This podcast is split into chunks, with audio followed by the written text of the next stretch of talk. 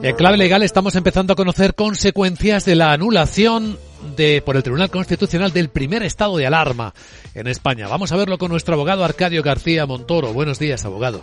Buenos días, Luis Vicente. ¿De qué hablamos? Pues de que fruto de aquella situación se multó a mucha gente, ya sabemos, por el hecho de desobedecer a las autoridades.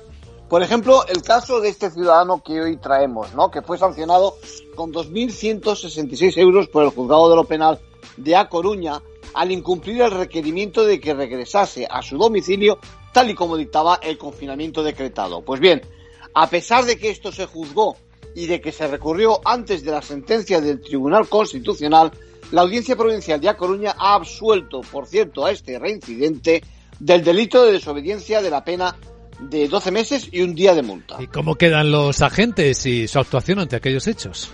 Pues desamparados, Luis Vicente, sin respaldo legal que les permita actuar. Digamos que, aunque con el Código Penal en la mano, el, el 556, eh, el artículo del, del Código Penal castiga el incumplimiento de una orden dictada por la autoridad o sus agentes en el ejercicio de su función, tras esa sentencia que anuló el primer estado de alarma, recuerden, el pasado mes de julio, se carece de base jurídica para actuar mm, por parte de la policía.